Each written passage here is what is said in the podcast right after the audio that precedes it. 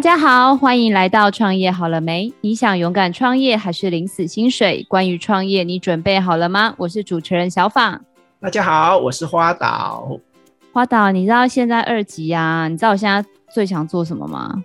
出去玩。对，我也想啊，但没办法啊。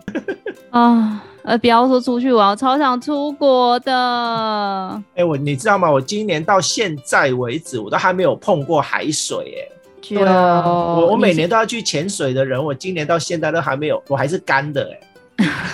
好可怜。对啊。哎、欸，那我跟你说，我们今天有一位来宾啊，他真的是超级旅游达人。他在 Facebook 上非常畅求，他说：“我不是在机场，就是在去机场的路上。”哦啊，金妈，你你去看看。我们等一下听他现在到底在哪里。现在只有防疫计程车的司机会这样。对对对对。好哦，那我们来欢迎我们的老朋友，我们的外语领队，也是我们旅行快门的主持人，我们的 Firas。欢迎欢迎，Hello，各位听众朋友，大家好，我是旅行快门的 Firas，嘿，小访花导好，嗨，你好，你好，怎么样？现在在哪里？你人在哪里？报出来。我现在都是用 Zoom，然后把我的背景搞得很像在坐飞机一样。那不跟我一样吗？我背景是海呀、啊，就是要自己营造出那个旅游的一个氛围。其实刚刚小访你有提到，就是呃，以前我真的都会告诉人家说我不是在机场，就是在前往机场的路上。其实以前我的老朋友还有跟我讲过一句话，就是说每个人你去想想看，当你老的那一天，你剩下的是什么？有的人是有一堆土地，有的人是一堆股票，有的人呢有很多钱，但是 Firas 有的就是一堆登机证。没有，你有你留下了一堆美好的回忆，真的，这个是最难得的。对，以前我真的非常喜欢旅游，然后护照的，就是护照都要不断的加页加页，然后整本护照是厚厚的，就是哎，很享受在旅游的那个氛围啦。所以我觉得当导游好像真的是一个蛮不错的行业耶，就是可以到处去玩耍。然后就是去很多自己喜欢的地方，可是 Firas，我记得你好像有专注跑某些国家，好像不是全部都有飞，对不对？呃，这个地方我要先呃跟小访再呃调整一下说法哦，就是呢，导游跟领队是不一样的哈、哦，因为导游其实是外国的旅客来到这个地方，那由当地的来接待，这个叫做导游。那领队呢是带着台湾人到国外去旅行，这个叫做领队。对，所以两个是不太一样的。那我们之前的工作就是会带着台湾人一起出国旅游。那确实就像你讲的啦，就是可以到很多地方去旅行，但其实压力也很大。待会在节目中可以跟大家做更深入的一个分享。但是，但是也有很多很多的那个是那个特殊的那个待遇。对，等一下也可以讲哪哪哪方面的待遇。对 我比较我我我认识很多很多国际领队。这可能我比较菜。那 Firas，你是怎么开始领队这个行业的啊？嗯，因为我其实前一份工作我是在呃工程公司上班。那其实大家知道我的经历比较特殊，就是我从大学毕业之后，我就都在中东国家。那我这辈子的第一次出国就是去埃及。那后来呢，就是在工程公司外派期间嘛，那以前的工作是三个月会有两个礼拜的长假。那对我来讲，从中东搭飞机去欧洲，去很多很多地方都是很快很方便的，而且票价又便宜。然后呢，我就会利用这两个礼拜的连假到别的地方去旅行。那自然而然，我就呃拥有很多自助旅行的经验嘛。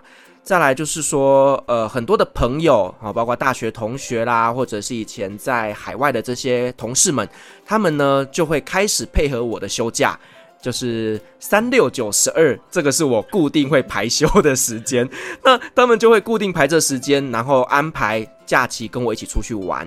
因为他们觉得说我的工作其实就是在海外当呃总务，就是照顾大家的食衣住行嘛，那他就觉得跟我出去玩会很安心，所以呢，自然而然就有很多很多带朋友出去玩的经验。那后来回来台湾呢，就去考一个领队执照，就开始了领队这一条生涯。呃，我其实，在考上领队之前，我算是旅游达人，就是会带着朋友一起出去玩嘛。因为毕竟我没有证照，那其实呢，旅游其实它是一个特许行业，所以它必须是要跟旅行社来配合的。对，那如果说没有配合的情况下，我们都不能自称自己是领队，我都会告诉我的团员说我是团长，我帮你们规划行程，我带着你们一起出去玩，就这样子而已。这是一个我曾经考试过，但是没有考上的一个行业，所以国际领队英文一定要很好了，所以你英文一定很棒，对不对？呃，外语领队基本英文是必考的嘛，那其实我觉得没有那么难呢、欸，就是他、哦、他考的，真真的，我觉得跟大学联考比起来没有那么难，那相对之下有一些专有名词，就是大概去背一下，我觉得不难考啦。这跟前一个数学老师说：“哦，要教高中数学，数学不用很好一样。”对啊，因为我觉得其实以零对考试来讲，比较困难的反而是一些世界地理历史，因为你要读的东西就很多，然后再来就是一些法规的东西，我觉得那反而比较难准备。那至于英文的话，其实它蛮多都是呃你旅游的时候会用到的一些基本英文。那我觉得英文准备起来是最简单的一科，你知道吗？其实。对于我来说啊，地理这件事情就是一个死穴，对，就是必死的一个科目。因为我我从小时候到现在，地理都是不及格的。所以你刚刚讲中东，你知道吗？中东我第一个冒出来的那个画面，你就想说，哎，前两天看到的新闻，然后那个好像不也不是中东。所以你可以跟我们分享一下，中东到底是是一个什么样的地方？然后它有一些什么样迷人的地方，跟我们分享。是有很多，是有很多，但钱很多咯。哎，所以杜拜是对啊，就是有没有我们一些常常听到一些那种比较熟悉的地名？哇，中东这个题目其实它真的有一点大。像你刚刚其实前面讲到说，最近在新闻上很常看到的，应该是阿富汗的议题嘛。好、嗯，那阿富汗那一边其实它比较像是中亚。那中亚的西边那边呢，那一块比较像是呃阿拉伯半岛啦，或者是土耳其，然后或者是在北非这一块，其实它就比较像是中东国家，对。那中东国家其实大家普遍对他们印象就是阿拉伯人嘛，那穆斯林嘛，就但是其实他那边的宗教跟政治、人种等等是非常非常复杂的，所以呢，这个可能真的不是一时半刻可以解释的，可能我要开三集、五集来 来说明哦。所以你所以你带的通常都是都是去到哪里比较多？通常比较热门的当然是土耳其最多嘛，那再来就是。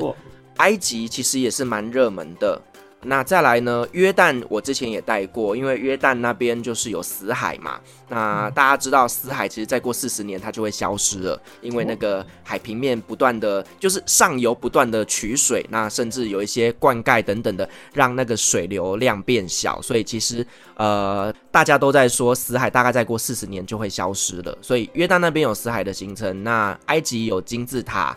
那土耳其那边就有热气球，所以其实这三个点是我比较常跑的线，这样子。有画面，有画面。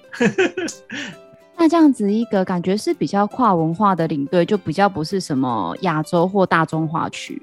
那在这样子的一个比较跨文化的领队，有没有什么特别辛苦的地方啊？呃，我觉得哦，其实。因为中东那边的文化真的比较不一样，所以呢，呃，我们可能会先跟客人有做一些沟通，例如说宗教的关系，那女生可能进出一些宗教场所就必须要包头巾啊，或者是手臂腿不能露出来嘛。那甚至有一些饮食习惯也不一样，因为呢，就是回教徒他们是不吃猪肉的，好，所以说呢，有一些基本上尊重彼此文化的事情要先沟通。那再来，我觉得比较。呃，辛苦一点可能就是气候吧，就是呃，中东国家其实普遍比较炎热一点点哦。像埃及的话，我曾经有一次五月份的时候去，我去玩了两个礼拜，结果我去的时候啊，然后当地人都会跟我说 Korean Japan Korean Japan，然后两个礼拜之后就菲律宾 Malaysian，就这个东西就是因为我的肤色在短短两个礼拜之后由白变黑。那这个就是呢，在那边会有一些气候上面，我觉得是比较辛苦一点点的。再来就是说，其实中东国家那边的旅游有蛮多是需要爬上爬下的，所以呢，你可能在于体力啦，或者是呃行走方面会比较考验一点点。这是我觉得中东国家那边去旅行的时候有一些注意事项要先知道。那迷人的地方嘞，其实我很想去，因为你知道每次看那种什么一些 Discovery 啊，不是都会有很多那种什么大金字塔啊，然后有时候看那个，尤其是像我一些朋友去杜拜玩，然后就觉得哇，那种金碧辉煌，真的就是一个很不一样的世界。所以有没有什么特别特别？如果有一个朋友问你说，哎，你推荐去哪里？你会最推荐他们？如果第一次都没有去过的话。我最推荐的一定是土耳其啦，因为我觉得土耳其那边真的非常非常的漂亮。那再来就是说，它有一些历史古迹，然后呢，它的食物也很好吃。哦，在这边必须要先跟大家说一下，很多人都会说，呃，土耳其菜很难吃，但其实呢，土耳其菜它是世界三大菜系之一。好，世界三大菜系就是法国菜，然后土耳其菜跟中国菜。好，那。表示说，土耳其菜其实呢，它是一个非常多元，而且呢是很好吃的一个菜系。只是说，有时候我们跟着旅行团，因为呃团费的关系哦，所以呢他们会选择一些比较便宜的餐。所以很多人到土耳其旅行完回来，都会说土耳其菜很难吃。但我只能说，他们没有吃到好吃的。对，我我自己非常推崇土耳其的食物，然后风景，像而且土耳其那边有一些热气球啦，或者是。海上行程，还有就是滑翔翼等等的，就是你想要玩一些呃活动型的，或者是单纯看景观的，或者是宗教文化的，其实那边通通都看得到。土耳其这个地方，因为有听说它的治安不是很好，所以你会推荐要跟团还是要自由行啊？呃，土耳其的治安不好这件事情，其实我觉得我们不能够从新闻媒体上面来判断这一件事情，因为。我自己是在那边住了一年的时间。哦，那我觉得其实没有想象中那么的危险，因为我觉得回教徒其实他们很棒的，就是他们有严循峻法，那甚至传统的古兰经里面就说，你如果偷钱啊、抢劫啊是要剁手的，所以其实他们那一边的教义来讲，是他们比较不会去做一些伤害人的事情。好，那至于你说可能有一些恐怖攻击啦，或者是呃绑架等等的，那个会比较偏向政治议题，对，所以我觉得其实我自己在土耳其生活，我不觉得那么危险。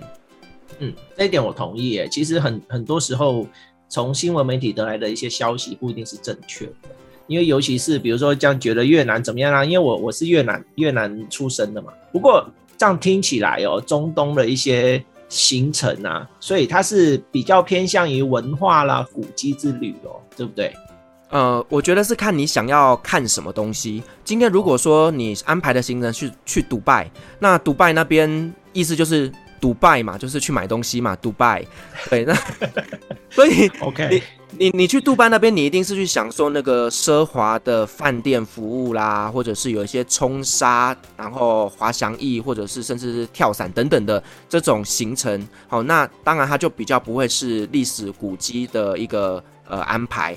那如果说你今天安排的是去呃埃及，那你一定是从头到尾都在看金字塔、木乃伊，我都俗称这个叫做“背蒙行程”。哎、欸，我很好奇、欸，那这样子其实去到那些地方啊，尤其你说是嗯，它是穆斯林的一些国家嘛，对不对？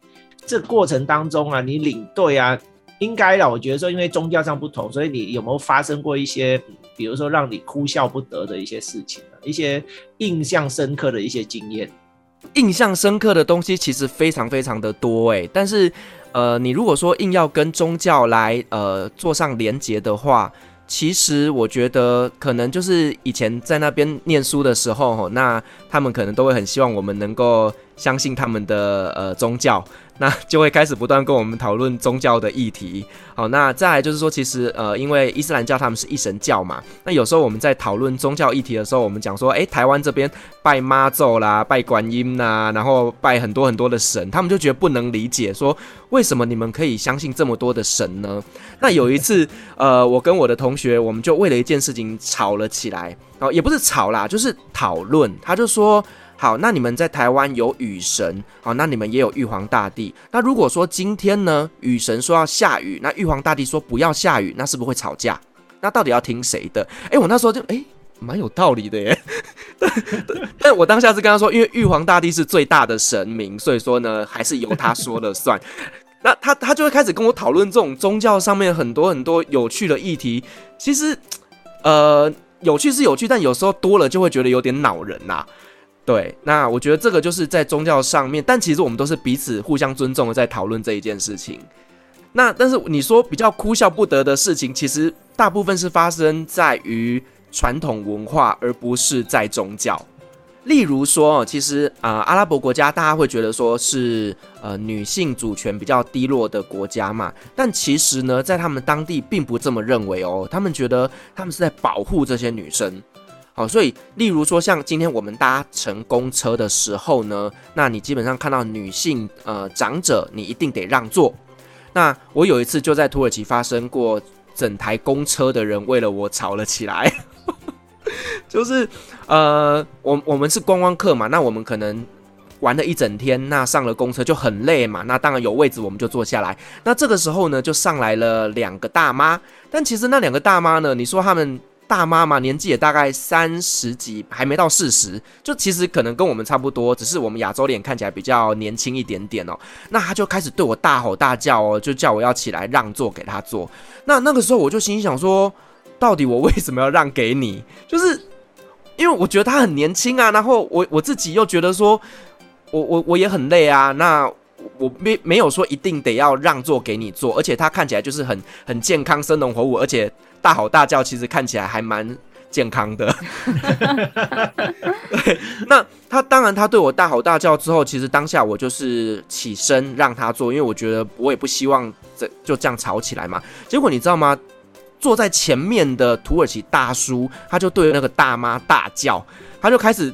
就是批评他，也不是批评啦，就是跟他说，人家是观光客，人家来这边，然后呢，他喜欢我们的城市才来的，那你为什么要这样对人家凶呢？那这样你不是等于是让他对我们的城市产生不好的印象吗？等等的，他就开始不断的对他说教，可是那个大妈呢，又开始那疯狂的鬼吼鬼叫，对，所以呃，你说这个东西到底算是什么？我觉得可能是他们当地的一个传统文化跟习惯吧，跟我们比较不一样，就是他们看到女生通常要让座。对，我觉得这是我发生印象非常深刻的一个故事。Firas，我有点好奇耶，就是因为刚刚讲的，其实有一些可能是你还是在旅客或生活的时候发生一些事情。那其实老实说，因为我像我之前出国都是自助比较多，我很少跟团。那到底领队这个职务，在一个团里面，他要负责哪些事情呢？应该不是只有玩，或者是带客人玩，感觉好像有一些更要 take care 客人的部分这样子。那个中访这个问题也是我心里面多年来的一个疑问，是不是？对啊，因为你看领队就是把每次都这样子啊，我们出团，然后领队就把我们来哦上车，来上飞机，然后去到以后就交给导游了，然后领队呢就躲在后面，最后一个开始在睡觉，然后不然呢就是你知道吗？就是我觉得哎，那领队到底他的职责到底是要干嘛呢？是那可不可以跟我们分享一下？其实哦，我觉得认真讲起来，领队这一个角色，他其实像是整个团体的保姆，他必须要保护这一个团体里面所有人的食衣住行是安全的。那甚至呢，你刚刚有提到说，诶，大就是带到地方之后，把它丢给导游之后，其实领队并没有闲，领队其实在安排下一个行程，可能我们要打电话跟饭店确认餐点，好，那可能呢，我们要去跟下一个呃场地啊。哦去确认一下我们的进场时间，哦，那甚至可能会提前呢电话购票或等等的。他当然，他整个过程当中，他都在为下一个行程而准备。对，所以其实他并不是去睡觉，而是他有他的。工作在做，所以我我觉得很多人会觉得很羡慕领队这个工作，是觉得好像可以到处去玩。但是其实呢，领队只要搭上飞机出发之后，其实他的责任非常的重大。那甚至呢，他可能压力也会很大，因为他可能要保管大家的钱呐、然后可能会有一些东西是你也很怕会出纰漏，甚至。他也要担心，就是团员在海外如果出了什么意外、受伤、生病等等的，这个都是领队要马上处理的一个工作。所以其实领队在整个呃出团的过程当中，其实他是呈现一个很紧绷的状态，甚至呢，他会是所有团员里面最早起也是最晚睡的人。对，所以真的不是大家想象中领队是这么的光鲜亮丽的一个工作啦。当然，我觉得这个就得看你本身的资历。如果说你是一个非常资深、经验丰富的领队哦，那你可能到了当地之后，你什么都很熟，你可能会比较多一点点的呃精神是放在观光旅游上，因为对你来说这些事情都已经是很容易处理的。可是如果你今天是一个呃可能刚刚开始接团的领队，那真的压力非常非常的大。我觉得真的领队并不是像大家想象中的这么的美好。当然，你说玩一定有啦，只是说他必须要负担的责任，其实比我们想象中的还要大。所以，所以你已经是一个资深领队，对不对？呃呃，没有没有没有没有没有。那我那我先问这一题，因为我已经放在心里面很久了，从开场到现在。所以那个领队会不会有一些，就是你知道吗？就是呃，比如说异国的艳遇啦，跟导演一样。哎哎，对对对，就潜规则，潜规则。其实你说，先先给你一个提示哈，你现在分享的可以是我朋友的故事，没有问题。我觉得真的没有大家想象的这么简单哦，因为你刚刚说到会不会有一些海外的艳遇，我跟你讲不会，因为我们我们都是在跟台湾人相处啊，我们哪有时间去跟就是国外的人打交道？对，那。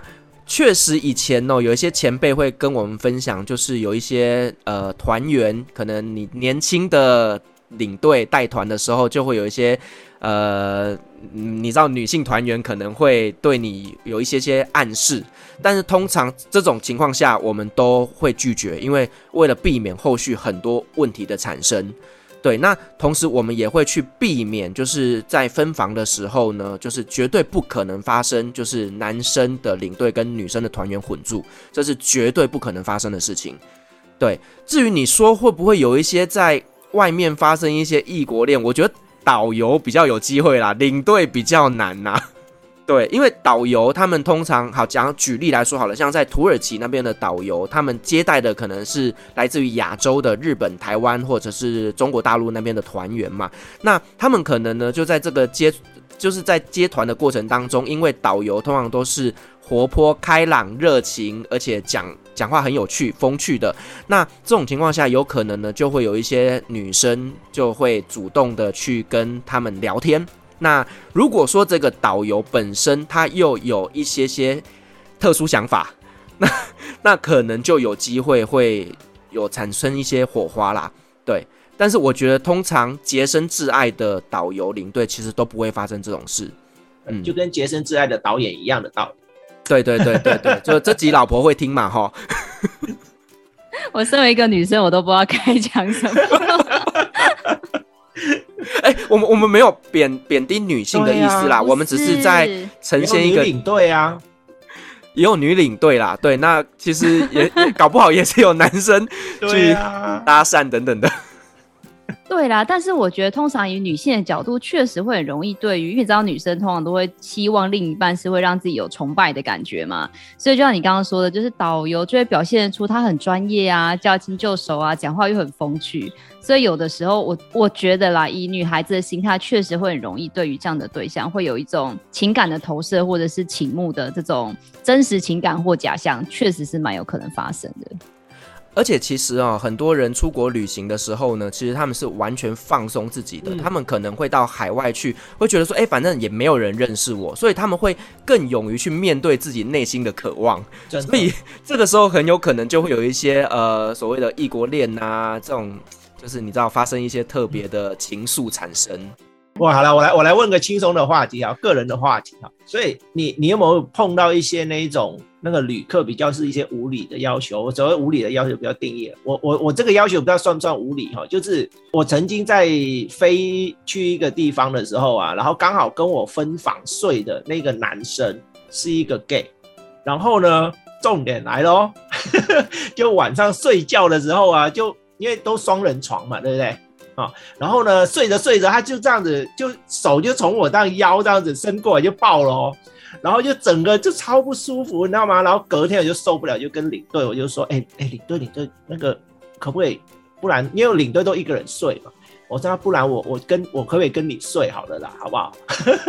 对啊，然后然后领队就跟我讲说，他那时候他说不行的原因是因为他说他身上带很多很多的现金，然后呢这样子不方便，然后呢当然我也不知道真的假的啦，对，然后他就说嗯，他就说他会再去跟那个人讲，他就说如果他晚上再生瓜，他叫我就拐子弹了，所以如果像类似有没有有没有碰过类似这样子的那种状况，然后那你一般你都怎么处理啊？呃，我觉得基本上遇到这样这种事情，其实是或多或少啦。那我们只能去跟客人做沟通，对，因为你说呃能不能跟领队一起睡这件事情，其实我比较赞成你当初那个领队的一个做法，因为其实领队真的有一些事情是我们必须关起门来，好，就是比较隐秘性的一些行政事情上要做。那再来就是说，因为领队的起床时间跟睡觉时间跟大家不一样。对，那如果说这个时候呢，跟大家一起休息的时候呢，可能我们会打扰到客人。对，那所以我们通常是如果可以的情况下，我们领队是不会跟团员一起睡的，除非真的就是房间安排上面有一些呃不够住之类的状况，才会说跟团员一起睡。对，那你说有没有遇过一些很奇怪的事情？我有遇过跟我抱怨餐食不好吃的啦，那个最平常吧，那个还对啊，就是这种事情就是。多多少少都会有啦，但是你说奇葩的客人，我我其实真的比较少碰到。对，我比较常碰到的是土耳其当地的事情。哎、欸，可是我觉得你很厉害耶，因为像我好朋友的爸爸，他是一个很厉害的领队。然后他小时候因为爸爸都不在家嘛，就说哦，我就带了英国团去那个什么古堡啊，我又带了什么呃什么去之类的。然后就像你刚刚说，他就说。呃，小朋友一定会说：“爸爸，我也好想要去哦，你下次去那个哪里哪里也带我去啊。”他爸就会说：“我跟你说，那根本就没什么好看的，你干嘛去看那个什么死人骨头啊？你知道那个古堡里面那个房间多脏，那个是堆垃垃圾的。你知道那个金字塔，就像你刚刚说，那是崩啊崩，你干嘛去看人家的坟墓？”然后觉得他女儿就觉得很幻灭。所以你已经带了这么多年的团，你怎么样在那个过程中还保有那个热情，去跟你的客人介绍说：“我跟你说，你看这种。” 我我觉得这个真的是哦，就是每一个领队都必须要去让自己对于每一个地方充满热情，因为就像你刚刚讲的，对于埃及，就是每一个团员他们都一定会安排就是开罗博物馆这个行程嘛。那可是开罗博物馆这个行程对我来说，它真的是非常的无聊，就是。就是他，他如果说你本身是对于呃法老文化或者是呃埃及文化有憧憬的话，你去看你会看到哇，好好多什么拉美西斯啊，或者是那个黄金面具等等的，你会看到很多很多很棒的东西。但是如果对于像我已经去过十几次的人，我真的会 说我在外面喝咖啡等你们，就因为那个地方其实就是很多很多的石头嘛。那再来就是说，如果我们本身对于那边的历史文化，就是没有那么大兴趣的情况下，真的就会像你刚刚讲的，就是 keep boy 崩哎，对，那所以我们通常我自己的做法是，我会把它交给导游，或者是让团员自己去里面。那因为有一些是可以当地租借那个呃讲解机的，好，就让他们自己去里面逛，然后约一个时间集合。对，那我就会在外面处理我自己的事情。那像是之前，因为我们之前一起访过花岛嘛，我记得那时候导演就说，常常很多导演加一个制片就出来开一家影视公司。然后像我也听过很多，像我刚刚讲那个朋友，他们家就是妈妈是很厉害的 OP，就是会控团啊、拿票啊那一些，然后爸爸是超厉害的领队，然后两个结婚之后就开了一家旅行社。那主要是你个人对于自己的职涯会有这样的规划吗？像我，因为我知道你也经营蛮多副业的，我自己没有这个想法。呃，我觉得其实，呃，旅行社其实，在早年来讲哦，它真的是一个蓬勃发展的事业。那呃，尤其是在台湾整个经济起飞的情况下，那人民开始口袋的钱变得富裕了，那就会开始分配自己的财富跟时间出国旅游。所以，其实，在早期的时候，旅行社算是还蛮好做的一个行业别。但是，我觉得近年来，因为可能竞争也多了，再来就是呢，很多的年轻人他们呢，对于一个世界观也越来越了解，他们会选择自助旅行。好，那所以我觉得其实旅行社其实并不是大家想象中的这么的好的，也不是说不好啦，就是没有大家想的那么好赚啦。对，那再来就是说，你看，其实旅行社他们遇到的风险也很大。你看这一次的 COVID-19，那很多的旅行社现在都开始在做一些食品团购了。好，那 对，所以我我我自己对于未来的职涯发展，我没有做到这么长远的规划。那我只是自己很喜欢带朋友出国旅行的这样的一个体验，所以我目前没有这样的想法。但是如果说呢，有机会的话，我其实还蛮想要在土耳其当地跟朋友合资做一个地接旅行社。哦，那就是呢，来接待台湾的朋友到土耳其去，那由我们帮他们规划土耳其当地的一些行程，哦，让他们呢可以体验到更丰富的异国文化，这个是我曾经有过的一个梦想啦。但是也要看这个这一波疫情之后的一个发展。对，哎、你真的很爱很爱土耳其，感觉就出来。从你讲的字里行间，有没有？就土耳其就充满了那个。就讲的都连我都很想去了，那因为像我这种旅游，就是因为我有自己的旅游偏属爱好，对，那我我会想要了解啊，比如说像像你刚刚一直在讲说领队呃领队跟导游，那你觉得说其实一个领队啊，跟他应该要具备什么样的？除了语言啦，我觉得语言是必须的，因为你刚刚讲说土耳其，那土耳其是讲你应该是用英文去做沟通嘛，对不对？对对对，那那你觉得说一个一个领队他要具备什么样的那个条件，对你来说是优势，对你来说是很重要？我觉得沟通协调的能力吧，哦，不只是说跟当地的厂商、跟导游。甚至跟团员，还有跟旅行社，这个全部都是需要沟通的能力。对，例如说像呃，您刚刚有提到，就是说有男团员睡觉的时候偷抱了你一下，哦，也许他是想要帮你开启另一个世界，有没有？但是呢，我们这个时候呢，就必须要去沟通哦，希望他不要再做这样子可能骚扰到其他客人的行为。哦，那例如说有些人可能呢，呃，在车上会有一些。让其他人不舒服的举动，这个时候都是需要沟通。那再来就是说，如果说你今天在土耳其当地发生了一些呃突发状况，可能会有行程需要去做调整，那你就必须要马上跟台湾这边去做沟通。哦，那甚至呢，在当地发生了什么意外，我们一定是请当地地接旅行社或者是导游来协助处理。那这个都是沟通能力。对，那再来呢，语言能力的话呢，就像你刚刚说的，英文是必备的嘛，齁。那再来就是我自己本身有学土耳其文，所以呢，基本的一些跟土耳其人沟通的方式，就是我还 OK。对，所以我觉得最重要的还是沟通。那你这样子常常都在国外的话，有没有想过一些就是自己的私人生活会怎么安排？因为像我的同事嘛，他就说爸爸都不在家，然后所以他从小就是跟觉得爸爸就是一个可能一个月只会出现一两次的生物。对，那这样会不会对你的？对啊，你看你自己想，你们家那个小公主，如果一个月才看到你一天，所以她就会有一种生疏感。那比如说怎么安排你的私人生活？我我相信这个一定会或多或少去影响到你的家庭生活，但是我觉得这个东西就是要看你跟家里的一个沟通的状态。你看还是回到沟通嘛，对不对？你一定要先让你的另一半能够谅解你的工作，那甚至是支持你做这一件事情。好，那再来你说跟小朋友会有聚少离多的一个状况，其实这也是不可避免的。但是呢，这个东西也是在小朋友成长过程当中，我们必须要去做一些调整。可能你在台湾的时间就要更多的时间去陪陪伴小朋友，好，那或者是说你自己在接团的数量上，你可能去衡量一下，对。但是对我来讲，就是做这个行业最开心的就是我结识到了一群非常要好的朋友。基本上每次只要跟我出去玩的朋友回来台湾，我们都会固定每个月甚至半个月，我们就会见面一次。那赖的话就三不五时就会关心，甚至只要土耳其发生了什么事情，我的赖就会开始砰砰砰砰砰，一堆人开始关心我说：“诶，土耳其那边还好吗？”对，所以这个是我在做这个工作里面最开心的一件事情。那我跟大家分享一下，就是有一年，呃，那其实算是我第一次以达人的身份出团。哦，那时候好像是二零一七年吧。那个时候我人在呃台湾，然后我找了几个同学，他们要去土耳其，然后找我安排。那原本安排是十月要出团，结果那个时候我家里一些状况，因为我那时候得知爸爸得到了癌症末期，那所以我惨了，因为。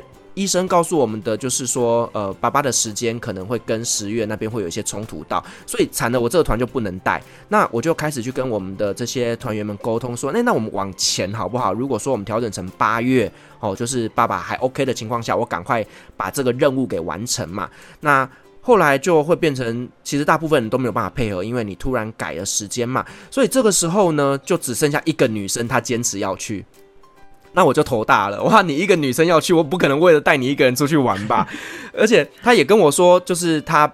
不能跟男生同睡，因为其实我我那时候不是领队的身份哦，要先澄清，我只是一个达人。那他就说他不能，因为她男朋友不能接受她跟其他男生一起睡。那这个时候对我来说，我就觉得说，诶，那这样子，我为了带你出去玩，我自己可能还要负担更多的钱，那其实不划算嘛。所以我就去背包客栈去争团员，然后我就没有想到，真的在那边有朋友。就是有陌生人，他就主动私讯我，然后我们就开始在聊整个行程。之后，我们就顺利的在八月起飞，也就是在呃三年前还四年前的今天，我 我们真的搭上了飞机。而且呢，我们三个人从来没有见过面，然后我们是在土耳其机场见的第一次面，然后开始了我们的十天土耳其之旅。然后我们在那时候真的玩得很开心啊，因为大家都是年轻人，然后大家也没有包袱，所以我们就一直到现在都还保持很好的关系。像刚刚今天早上他们就传讯息跟我说：“哎，我们三年了耶！”我说：“对啊，我今天待会要去上个节目，我想要分享我们之间的故事。”就是你知道吗？陌生人到变成好朋友，我觉得这个真的就是我从事呃领队这个行业里面最最享受的一件事情。因为现在是疫情期间，所以其实他他你他就断了断了这段时间，所以你这段期间应该是在国内吧，在台湾吧，嗯、你也没得去啊，对不对？对，我其实也在台湾闷了快两年了。对啊，那那这因为我我觉得刚 Felix 讲到一个点哦，就是为什么你知道吗？就是三年前一起去土耳其的朋友到现在还有联系，然后后来我就发现，其实你只要有在外面一起过夜。会有一点类似革命情感的那种感觉，然后像我现在，我也是很多很多去旅游朋友，也是好几年前，然后到现在还是有固定聚会。然后我我会我会觉得说，其实我我会比较好奇你现在现在的呢，因为已经两年多没有没有出去了嘛，那你这一段疫情期间，你这段时间在干嘛？耍废啊。嗯，没有啦，应该是说疫情期间，我其实也开始调整我自己的方向哦。像我现在就在做 podcast 嘛，那就是做旅行快门这个频道。那其实我们成立的宗旨很简单，就是呢，疫情期间大家都没有办法出国，那如果能够透过我这边的一些节目分享，让更多人能够看到世界的美好的地方，那也许有机会等到疫情解封之后，我们的节目就会是大家出国旅行的一个参考依据。哦，那甚至呢，以后如果我有机会，我可以带着我的这些听众一起出国旅行。对，我我自己有一个很大的梦想哦，就是。等到疫情解封之后，我可以带着我的团，呃，我我可以带着我的听众一起去土耳其旅行。然后呢，我们可以在当地举办一些活动，例如我可以邀请嫁到土耳其去的这些台湾太太们，我们来现场录制一集节目。那我们的听众就是跟着我一起出去玩的这些呃团员们，他们就是现场看我们脱口秀。那我觉得这个会是一个很棒很棒的一个活动，就是我开始有这样子的一个规划啦。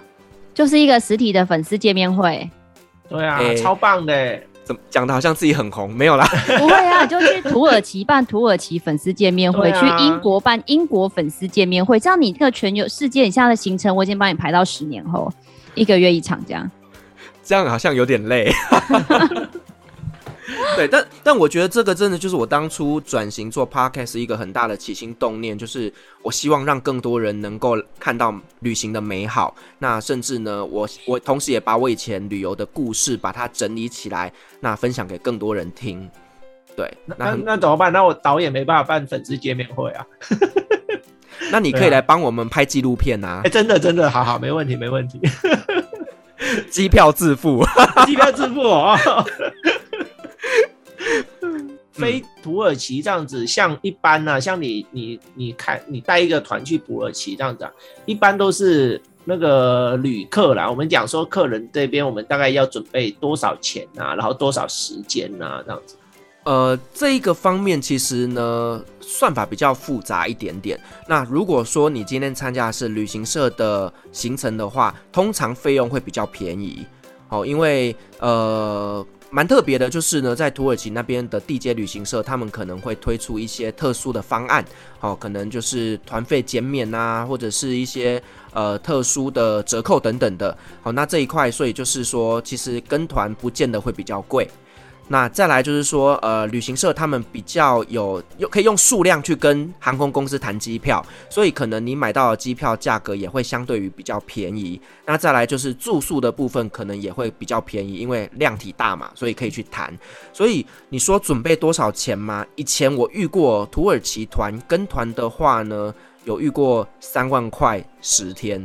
真的有，我我的同事他们家就有做一团，好像三万含税哦，都不行哎，含税哦，三万多含税，是十天含机场税，是 tax 还是含 sleep 不一样哦，没有含含那个机场税，对。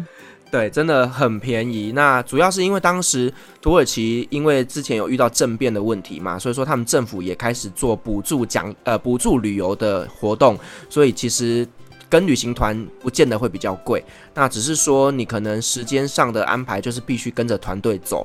对，那我之前带呃算是自由行的部分的话呢，机票我会让团员自己决定，就是你可能。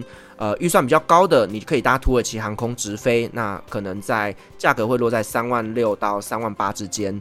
那如果说呢，你要做转机，那当然就是呃国泰航空接卡达航空，然后还有 Emirates，还有呃新加坡航空都是很好的选择。对，那通常价格会落在两万六到三万四之间。对，那如果说你要搭更便宜的，那当然有一些廉价航空转机，其实那个费用可能两万出头就可以完成了。对，那所以我通常会让团员们自己决定他们的机票，因为每个人的预算不一样。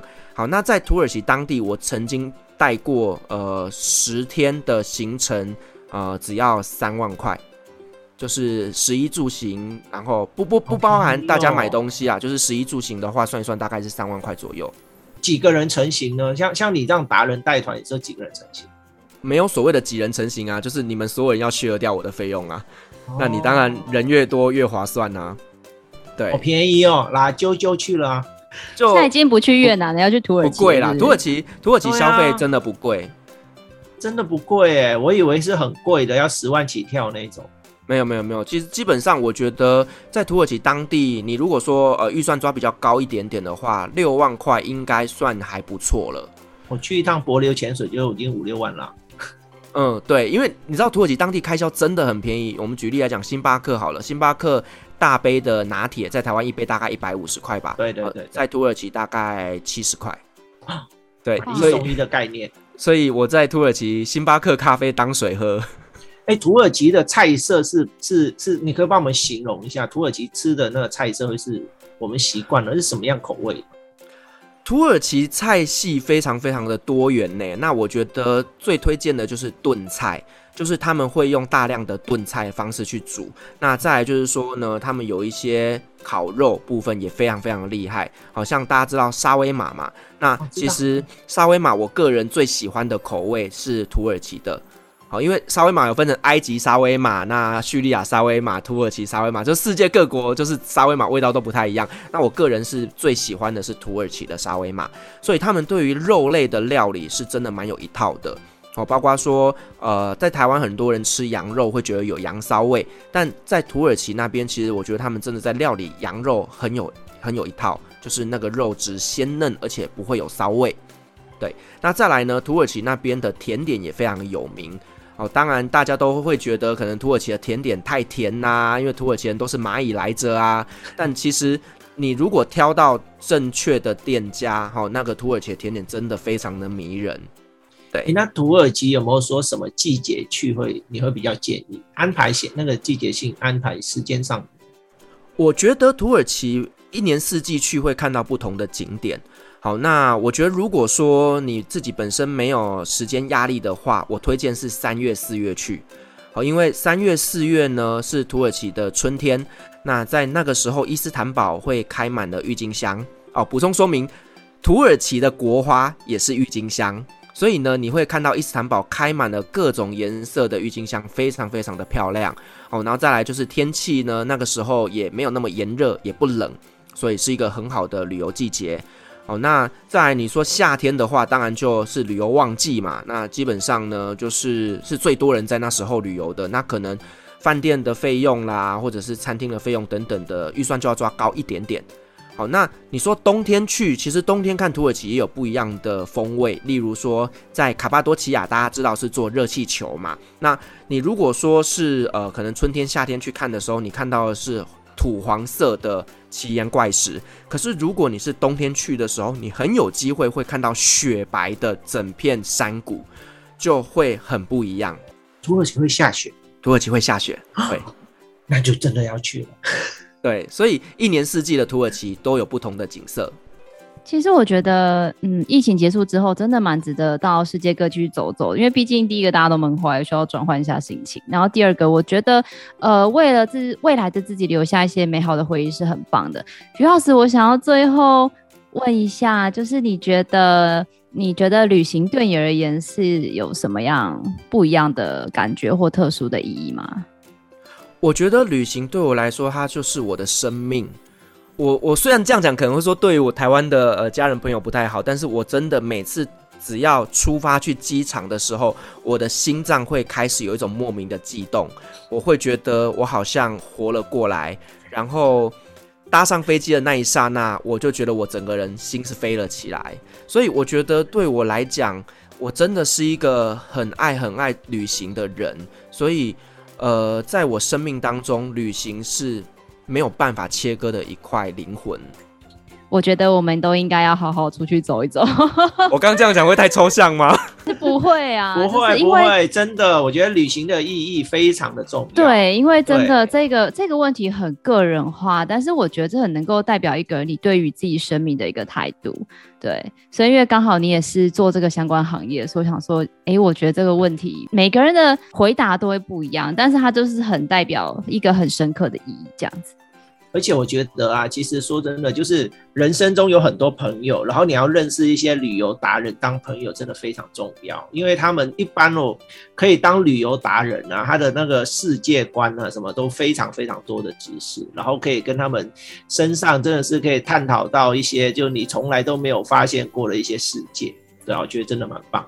嗯，有一些旅游达人，他们甚至呢还可以帮你推荐机票，那甚至帮你看饭店。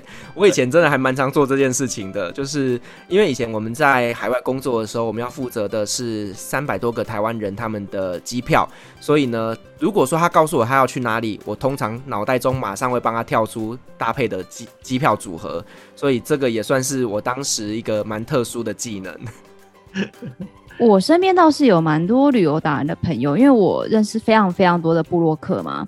那我觉得在他们身上，我觉得嗯，对我自己很有启发的一点是，他们会告告诉你说，哎，这个事情其实你不用这样子想，因为在日本，也许是有什么样什么样什么样的故事，什么什么样的说法，或者说你其实不用这样想，这件事情其实在欧美是一件怎么样的事情。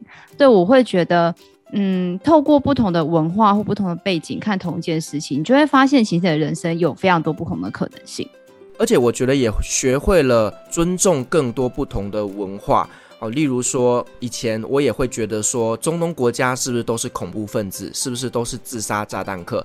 可是当我真的在那边生活之后，我才发现说，原来这个世界跟我想象的是不一样的。那当我身边的朋友呢，对于这个环境有一些误解的时候，我也会去尝试跟他们澄清这一切。所以我觉得呢，旅行它也让我学会了尊重各种不同的文化，还有很多很多我们未知的事情，我们会变得更加的有弹性，更加的。包容，哎、欸，这样听起来土耳其好好玩哦，很好玩，真的很好玩。对啊，我现在很期待 Firas 赶快出书，有没有这个计划？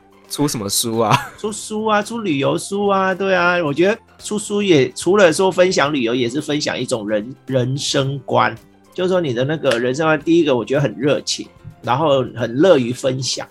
对，我觉得这几点其实我觉得非常棒，哎，很舒服，哎，跟他相处在一起一个很舒服的感觉。有很多人建议我出书啦，因为我们以前在国外真的遇过很多荒唐的鬼故事。对，光是土耳其就可以讲出三本吧，真的，真的。对，但是出书对我来说，就是它是需要一点时间去沉淀，然后去呃，等于是有点像是醒思自己的过去。那对我来说，可能需要花一点时间。那现阶段还是 focus 在做 podcast 这一块。那也许哪一天我的故事累积够多的时候，就可以来朝出版这一块走。我觉得今天很开心，Firas 带我们飞到了土耳其，我的心也飞到土耳其。非常感谢今天 Firas 对于他相关在中东领队经验的分享。大家如果对于中东更多的旅游资讯，或者是我们 Firas 的旅行快门这个节目有相关的兴趣的话，我们会把资讯留在下方的资讯栏，大家可以自己去参阅。创业好了没？我们下次见喽，拜拜，拜拜，拜拜。